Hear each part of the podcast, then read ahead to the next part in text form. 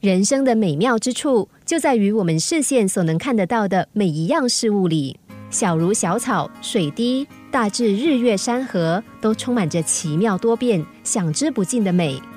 一般人多半对生命周遭各种奇妙的变化和景观感到惊异赞叹，但却很少人能够欣赏到那些生活中平凡不起眼的小地方，像是家居生活中常有一些美的景象，却鲜少有人注意到，比如梅子酱透过的日光、蓝色碟子里的蛋黄。蔓越莓汁的玻璃杯色，小屋中的蓝色百叶窗，石缝中的红玫瑰，新烘烤的面包香，狗儿眼睛的棕黄，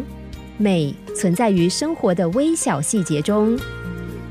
想想你熟识的亲友当中，谁看起来最幸福？仔细观察一下，最幸福的人似乎随时随地都能够发觉幸福，并且懂得享受生活中的小事情。早晨的第一杯茶或咖啡。温暖的被单，凉风的气味，只要用心体会，就可以享受到幸福。但很多人却视而不见。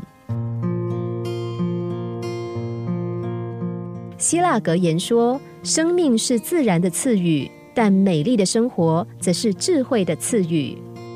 稍稍停下，望向窗外，看看这个世界有多美丽，它就在那里，享受它吧。